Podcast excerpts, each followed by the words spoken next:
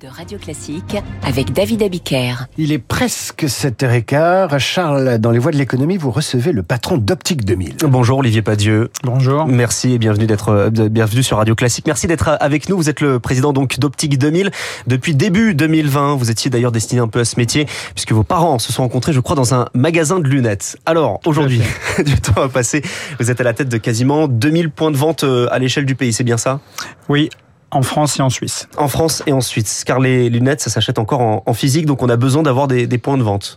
On a besoin de, de, contact physique, effectivement, pour euh, prendre plein de mesures, pour bien centrer les verres. Donc, euh, il y a moins de, de parts d'Internet euh, sur ce domaine-là que dans d'autres domaines. Donc, oui, c'est mieux en magasin. pourtant, il y a une concurrence sur Internet qui existe aujourd'hui pour la vente de lunettes, par exemple sur tout ce qui est lentilles euh, et solaire, euh, oui. Tout ce qui est à la vue, c'est beaucoup plus compliqué par Internet. Pourquoi c'est plus compliqué par Internet? Vous n'avez jamais pensé, par exemple, vous, à vous lancer en complément sur Internet, à avoir euh, un service on, le fait, mais c'est vrai qu'il y a besoin d'un contact physique déjà pour euh, échanger avec le, porteur sur ses goûts, sur euh, euh, sur les choix à faire sur l'équipement. Il faut essayer les lunettes, voir comment elles posent, comment on les ressent.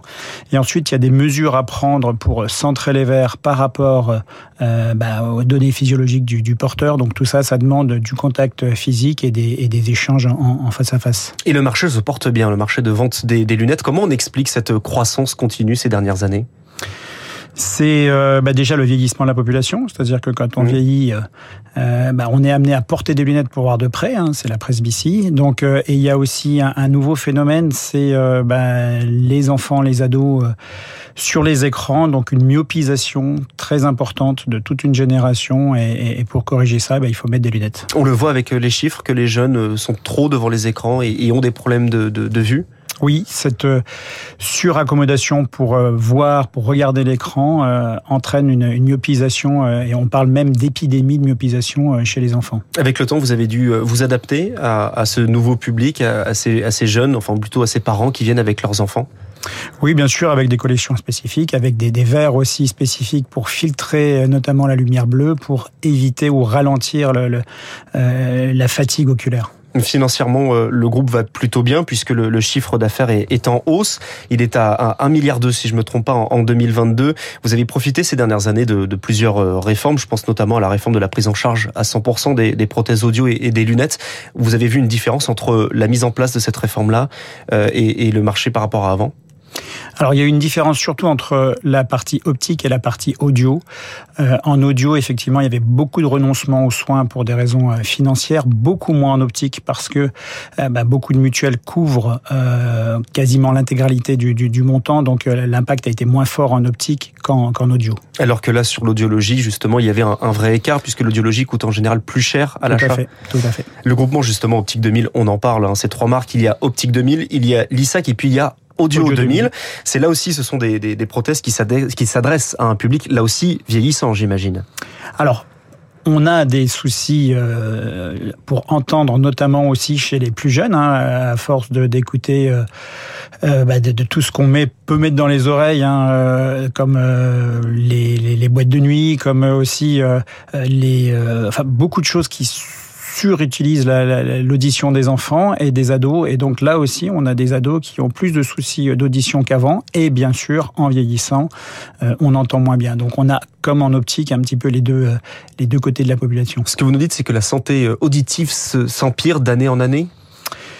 Oui, on est de plus en plus euh, beaucoup plus de bruit, beaucoup plus de bruit de façon intensive, de, façon forte, et, euh, les, les, oreilles, quand euh, elles sont abîmées, on ne revient pas en arrière. C'est-à-dire que des dégâts causés sur l'appareil auditif sont irrémédiables et on ne peut pas les corriger, on ne peut pas revenir en arrière, si ce n'est après avec des, des, appareils auditifs. Vous parliez de, de forte de forte musique, par exemple, de des bruits qui sont très forts. Est-ce qu'un bruit continu, notamment le fait de vivre en ville, porte atteinte à la santé auditive C'est surtout quand on a euh, une, des pics euh, de, bruit très euh, très marqués qu'on détruit des cellules dans, le, dans les dans les oreilles. Hum, quand on pense à, Optique 2000, forcément, vous vous y attendez. Je vais vous parler de Johnny Hallyday. Ça, ça, ça, a rendu cette marque populaire au-delà de, de l'aspect de Johnny Hallyday. Ça a rendu cette marque populaire. Aujourd'hui, vous êtes bien installé dans le paysage français. On vous connaît.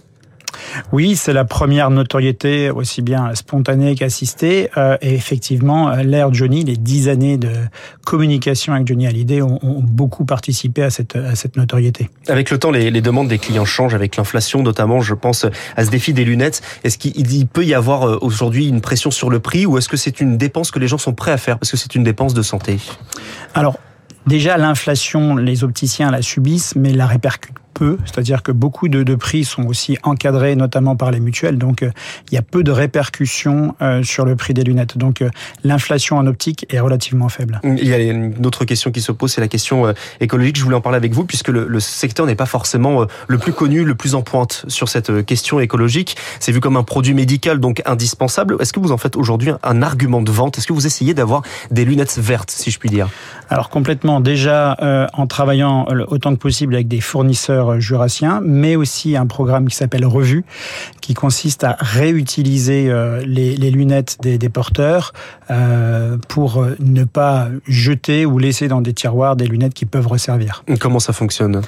Bah le, le, on, on, réutilise, hein, on, on, répare, on, on, remet en état les, les lunettes et ensuite on, remet des verres neufs dessus, mais sur une monture qui a déjà servi, qui est réutilisée. Ça existe depuis le 1er juin, si je ne me trompe oui, pas. Oui, c'est très récent. On a testé ça dans quelques magasins. On l'a fait aussi à Beaugrenelle. Mmh. Et il y a une demande des, des, des Français aussi à, à, à, réutiliser euh, les équipements et à pas sans arrêt euh, reproduire de nouvelles lunettes. Donc euh, c'est quelque chose auquel on croit beaucoup. Et vous avez un premier bilan pour le moment? Vous avez l'impression que ça fonctionne, que les gens sont, sont réceptifs? Les gens sont, sont réceptifs, notamment pour des paires complémentaires. Il n'y a pas de remboursement, bien sûr, sur ces, ces lunettes de, de, seconde vie, mais pour des équipements, pour du solaire, par exemple, on, on trouve que les, les jeunes, notamment, réagissent très positivement à cette C'est un autre défi que vous avez euh, évoqué, c'est celui du Made in France, puisque vous parliez de vos, fournisseurs euh, jurassiens. Là-dessus aussi, vous arrivez à avancer. Il y a encore ces, métiers, euh, ces entreprises qui sont disponibles et qui arrivent à répondre à la demande?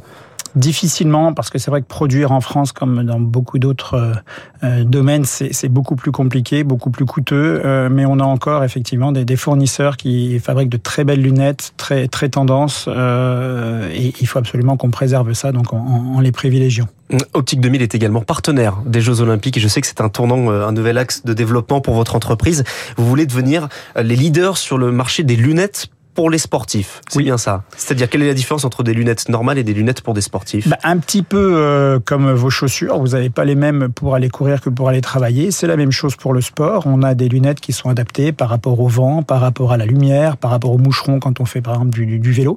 Donc, ce sont des lunettes qui sont tout à fait spécifiques et adaptées au sport du, de la personne et donc complètement différentes de ces lunettes de tous les jours. Aujourd'hui, il y a beaucoup de sportifs qui portent plutôt des lentilles. Est-ce qu'on pourrait imaginer euh, des lunettes pour des, pour des rugbymen Tiens, la Coupe du Monde vient de se, de se terminer. Ça existe, ça existe. C'est même euh, des lunettes qui sont homologuées pour ne pas blesser, bien sûr, celui qui les porte, pour pas blesser celui qui rentre en contact aussi avec le, le, euh, ces lunettes. Donc, euh, de plus en plus, effectivement, euh, et je pense aussi aux lunettes de piscine pour les enfants. Il y a beaucoup d'enfants qui nagent sans forcément bien voir, alors que pour 40 euros, on peut avoir des, des, des lunettes de piscine correctrices euh, pour tous. Merci, Olivier Padieu, le président d'Optique 2000, d'avoir été l'invité des Voix de l'économie ce matin sur Radio Classique. Et Merci. vous parliez, vous parliez du bruit avec votre invité, Charles.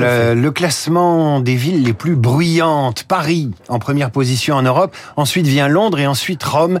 Ça laisse de belles perspectives pour euh, les prothèses auditives. Charles, merci. À demain 6h pour la matinale de l'écho. Radio Classique 7h23, l'heure de retrouver notre immortel.